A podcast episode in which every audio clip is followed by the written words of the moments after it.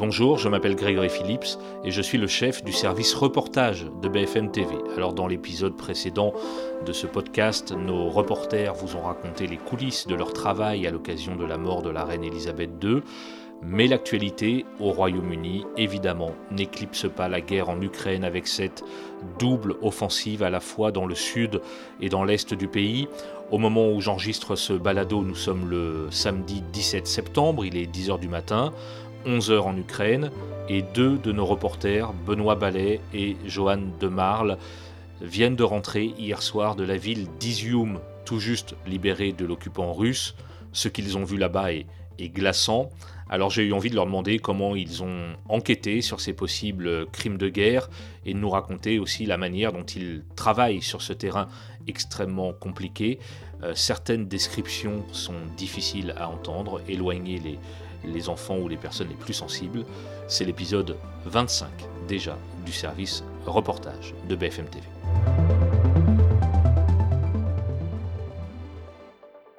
Salut Benoît Ballet. Salut Grégory.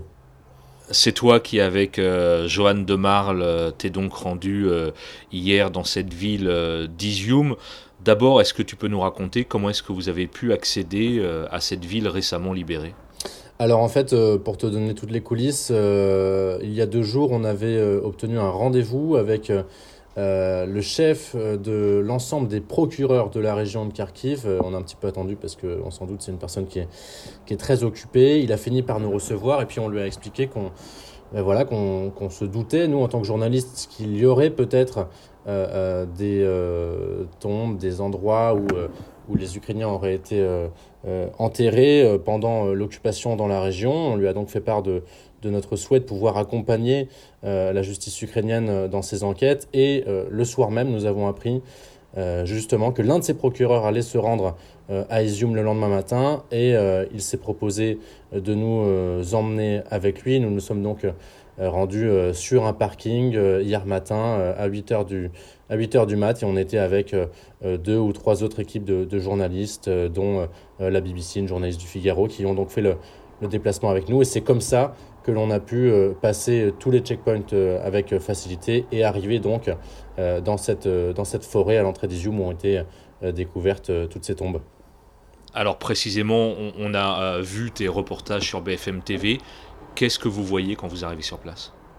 Ça fait un petit peu froid dans le dos, hein, pour être tout à fait honnête. On voit euh, donc cette forêt avec euh, des arbres immenses et puis au pied de ces arbres euh, des croix en des croix en bois qui qui sont au pied de, petits monticules de terre. Donc on, on, imagine des tombes, mais ce sont des tombes vraiment sans sépulture. On, sent que ça a été creusé vraiment à la va-vite et, et, dans, et dans la précipitation. Et puis on voit ces monticules de terre les uns derrière les autres. On, se dit qu'il y en a beaucoup, mais impossible d'en connaître le nombre Exact. Et puis, euh, euh, nous avons aussi assisté à des exhumations, c'est-à-dire des, hommes, euh, des experts, souvent médicaux légaux pour la plupart, ou des agents des différents procureurs, qui, avec de simples pelles, creusent la terre et puis sortent des corps de tombes qui ont donc été creusés environ un mètre, un mètre du sol. Alors, il y a bien sûr des, des odeurs, ça donne parfois la nausée, c'est dur. Euh, mais c'est important d'être là. On voit aussi euh, donc des grands sacs blancs qui, euh, qui finissent par accueillir ces corps et qui ensuite, on le devine, partiront à la morgue. Et puis, bien sûr, on voit tous les autres journalistes comme nous qui sont là pour rendre compte de la situation. Mais je pense que dans ce cas-là, on comprend qu'il puisse y avoir les journalistes du monde entier pour rendre, rendre compte de, ce qui s'est passé à Izium. C'est-à-dire que vous êtes sur euh, euh, peut-être ce qui est une scène de, crime de guerre. Comment est-ce que vous travaillez? Est-ce que vous vous dites il faut tout filmer, euh, il y a des choses qu'on ne peut pas filmer ou qu'on ne peut pas raconter, qu'on ne peut pas décrire avec les mots.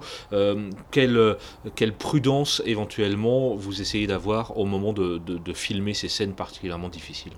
Alors non, je pense qu'il faut tout filmer parce que quand on arrive sur une scène comme ça, euh, des choses se passent sous nos yeux et euh, il ne faut pas euh, les manquer. ensuite, quand il s'agit de diffuser les images que nous avons tournées, c'est là qu'il faut, à mon sens, prendre du recul, réfléchir. Est-ce que telle image est trop dure? Est-ce que ça aurait du sens de la diffuser? Ou est-ce qu'avec une image un petit peu moins violente, voir un, cadavre ou le deviner euh, derrière un arbre par exemple, est-ce que euh, ce n'est pas suffisant finalement? Est-ce que choquer euh, le téléspectateur est vraiment utile? Ce sont ces questions que nous nous posons, mais réellement sur place, on, essaye de, réunir le, maximum de matière, comme les enquêteurs, si je puis faire cette comparaison, réunissent le maximum de preuves, et eh bien nous, les journalistes, on essaye de réunir le maximum d'éléments, le maximum d'images, le maximum de témoignages pour ensuite ensuite euh, réfléchir au moment de, réaliser notre sujet, au moment euh, de faire des directs pour raconter à la meilleure façon euh, de, rendre compte de ce qu'on a pu observer. À peine arrivé, il est temps pour ce procureur de se mettre au travail. Le corps est positionné avec les jambes du côté de la croix. Tout le monde a vu les images des camps de concentration. Et ça me rappelle la même chose. Ces numéros, cette tombe que je fouille avec mes enquêteurs. Sur la croix, il y a un numéro 125. Qui est enterré sous ce numéro? Nous allons tout faire pour le savoir.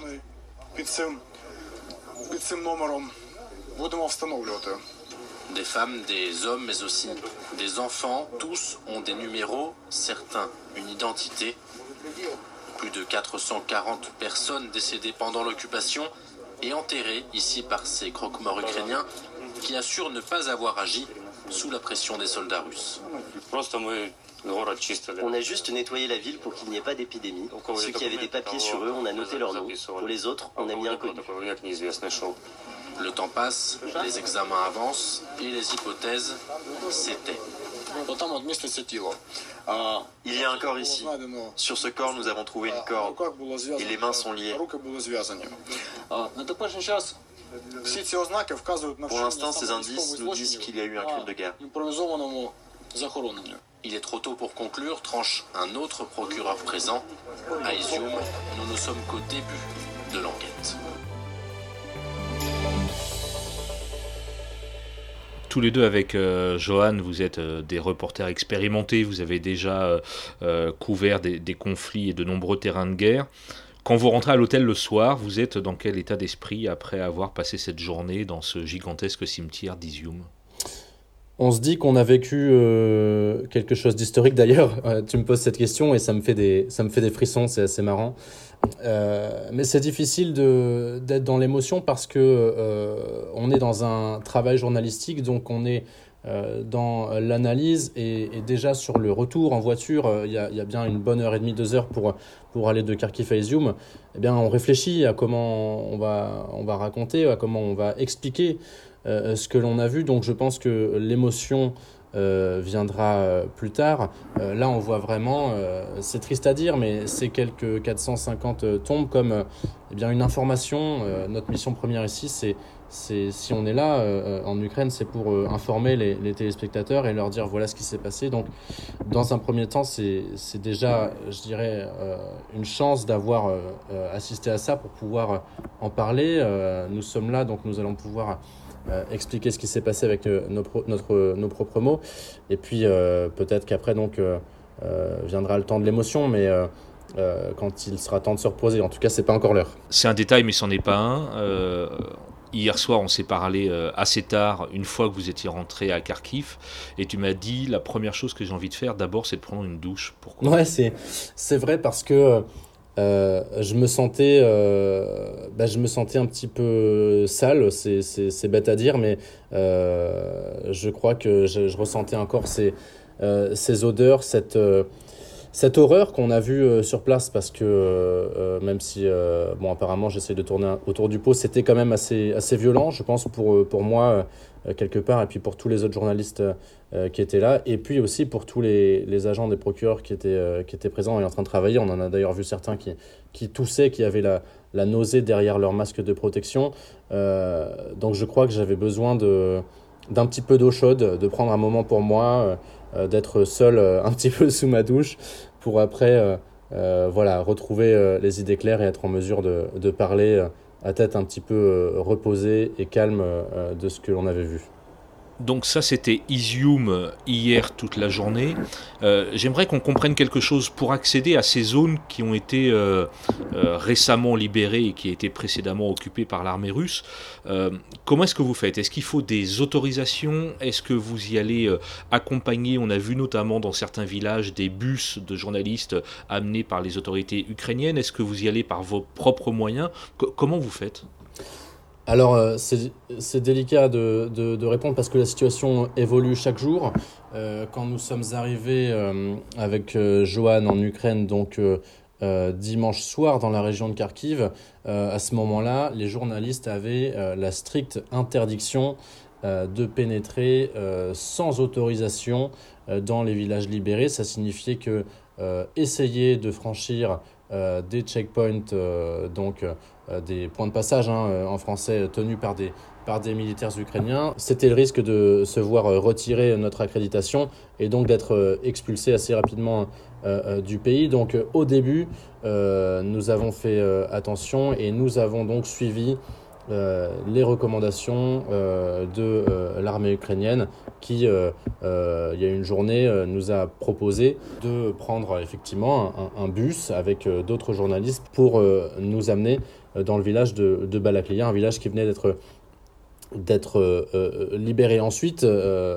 Donc là, pardon Benoît, il y a une volonté des autorités ukrainiennes de vous amener à un endroit précis et de vous montrer des choses. Exactement, c'est c'est tout à fait ça, c'est-à-dire que ils nous ont dit on va vous prendre en bus, vous montrer si ça et, et puis ensuite ça, et puis voilà, vous avez 20 minutes à tel endroit, 30 minutes à tel endroit, et ensuite vous rentrez. Donc ça, c'est effectivement euh, pratique quand on n'a pas d'autre accès pour euh, euh, aller rendre compte de, la situation dans certains villages libérés, mais on ne peut pas s'en satisfaire. Alors dans un premier temps, il faut expliquer hein, ce qui se passe, la démarche dans laquelle sont les autorités ukrainiennes, prendre du recul sur les images qu'on a vues, et puis depuis, nous avons décidé avec Joanne d'essayer de, trouver d'autres moyens, donc soit comme hier avec euh, un accès un peu plus direct avec euh, le procureur euh, de la région de Kharkiv que nous avons pu suivre avec notre propre voiture, ce qui signifie que nous avons pu rester un peu plus longtemps euh, euh, dans ce cimetière euh, géant d'Izium, soit une autre solution, et bien finalement, puisque ce n'est pas satisfaisant d'être à ce point encadré par l'armée ukrainienne dans des, dans des bus mis à disposition pour les journalistes, par exemple, il y, a, il y a trois jours, nous avons décidé de, eh bien, de braver les, les, interdits, de, de contourner des checkpoints pour nous rendre au plus près de la frontière russe dans le nord. Alors, bien sûr, ça comporte euh, des risques parce que il est vrai que certaines routes ne sont pas totalement euh, sécurisées, mais euh, parfois le risque en vaut la chandelle parce qu'on on suppose que l'armée ukrainienne, eh bien, bah, ça l'arrange hein, de pouvoir contrôler au maximum la situation et éviter que des, des journalistes se baladent sur, sur tout le territoire libéré. Donc là, quand, vous allez solo, si je puis dire, dans ces villages libérés, j'imagine que vous arrivez à, croiser euh, euh, un peu la population Dans quel état d'esprit est-elle après quasiment sept mois de guerre? Bah, C'est assez simple à dire. Hein. Les gens sont, sont déboussolés. On a vu une, une dame qui, euh, qui essayait de revenir dans, dans, son village. Elle nous a dit qu'elle voulait aller voir à quoi ressemblait sa maison qui avait été bombardée et qu'elle comptait euh, essayer d'y vivre euh, un petit peu. Alors ça interroge parce que bah, justement on, a du mal à comprendre, euh, nous qui vivons dans un pays qui n'est pas en guerre, comment ce désir peut naître pour des habitants de, de revenir euh, chez eux, quasiment seuls, dans des, dans des villages qui viennent à peine d'être libérés et qui euh, portent euh, de nombreuses cicatrices de, de la guerre, parce que il faut bien voir que sur ces routes que nous avons pu emprunter sans l'armée ukrainienne, on a vu des mines anti-chars de fabrication russe, on a vu des bouts de roquettes qui n'avaient pas totalement explosé, on a vu des mines antipersonnelles, on a vu vraiment des trous énormes dans, dans, dans, les routes et dans les champs. on, on parle de de trous de 1 ou 2 mètres euh, euh, de diamètre et presque autant de, profondeur. Euh, donc on, sent bien la, violence de ces combats. Alors bien sûr, des habitants se réjouissent que les Russes soient partis, que leur village soit de nouveau sous le contrôle de, l'armée de leur pays, mais le sentiment qui domine, c'est réellement une lassitude et un espoir que tout ça se termine, qu'il n'y ait plus de militaires russes dans leur village, mais qu'il n'y ait plus non plus de militaires ukrainiens. Très bien, Benoît, merci beaucoup. une mission comme celle-là, pour vous, ça va durer à peu près 15 jours, deux semaines complètes il faut euh, essayer de se renouveler, de trouver des histoires jour après jour. C'est ça aussi la difficulté? C'est ça aussi la, difficulté, c'est de ne pas tomber euh, dans euh, le pathos, de ne pas tomber dans l'accumulation de, de, récits d'atrocités parce que c'est une guerre qui a de multiples facettes. Il y a donc la libération des villages, il y a le quotidien des gens qui y vivent. Il y a bien sûr parfois euh, voilà, des, soupçons d'atrocité, des cimetières comme à qui sont découverts et sur lesquels il faut absolument se rendre, mais il y a aussi euh, des questions stratégiques pour les, militaires, il y a euh, la vie de ces soldats. Il faut essayer de, trouver le plus de, de façons... Pardon, il y a une notification sur mon téléphone.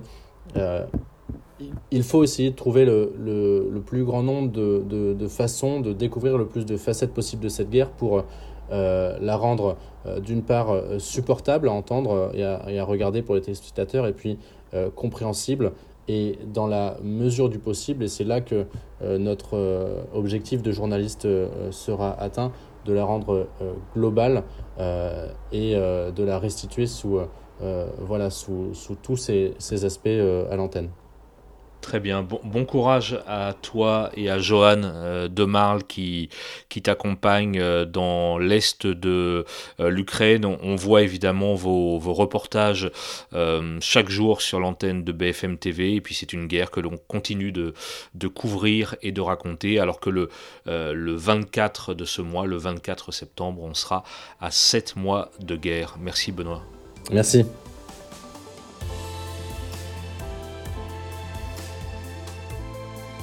Voilà, c'était l'épisode 25 de ce balado, le service reportage.